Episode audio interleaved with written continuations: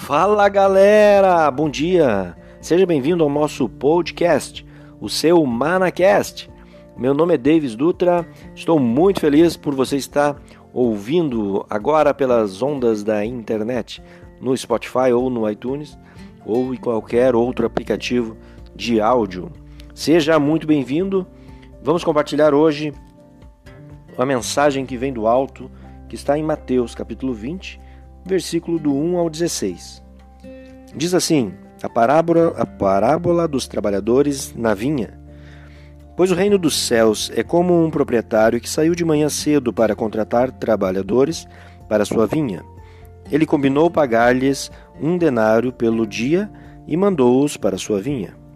Por volta das nove horas da manhã, ele saiu e viu outros que estavam desocupados na praça. E lhes disse: Vão também trabalhar na vinha, e eu lhes pagarei o que for justo. E eles foram. Saindo uma vez por volta do meio-dia e das três horas da tarde, fez a mesma coisa.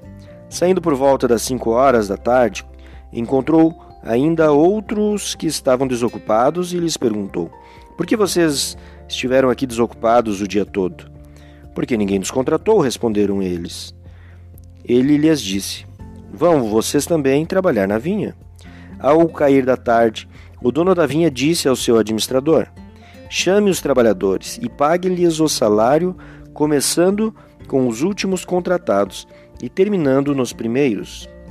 Vieram os trabalhadores contratados por volta das cinco horas da tarde, e cada um recebeu um denário. Quando vieram os que tinham sido contratados primeiro, esperavam receber mais, mas cada um deles também recebeu um denário. Quando receberam, começaram a se queixar do proprietário da vinha, dizendo-lhe: Estes homens contratados por último trabalharam apenas uma hora, e o Senhor os igualou a nós, que suportamos o peso do trabalho e o calor do dia. Mas ele lhes respondeu a um deles: Amigo, não estou sendo injusto com você. Você não concordou em trabalhar por um denário? Receba o que é seu e vá. Eu quero dar ao que foi contratado por último o mesmo que lhe dei. Não tenho o direito de fazer o que quero com o meu dinheiro? Ou você está com inveja porque sou generoso? Assim, os últimos serão os primeiros, e os primeiros serão os últimos.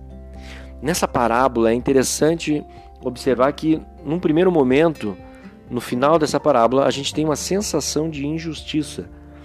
Você confessa que você já pensou, mas por que que esse senhor, o proprietário da vinha, pagou o mesmo valor para aqueles que começaram antes do trabalho?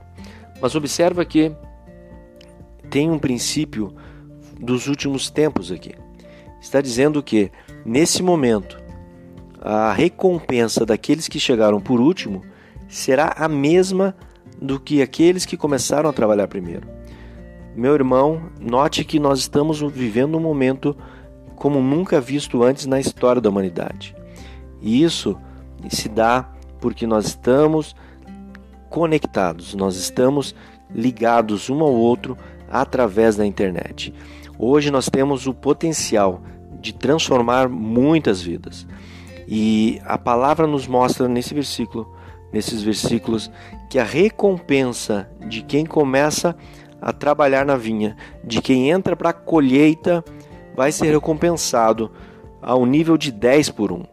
A recompensa, o te, a, o, a recompensa que você vai receber, a, a conquista será mais rápida do que aqueles que começaram a trabalhar há muito tempo atrás. Aqueles que trabalharam há 10 anos, nós levaremos um ano.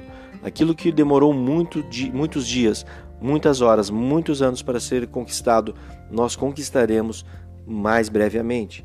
O tempo será o nosso aliado nessa conquista, porque hoje nós temos o potencial de alcançar milhares, milhões de vidas através da internet.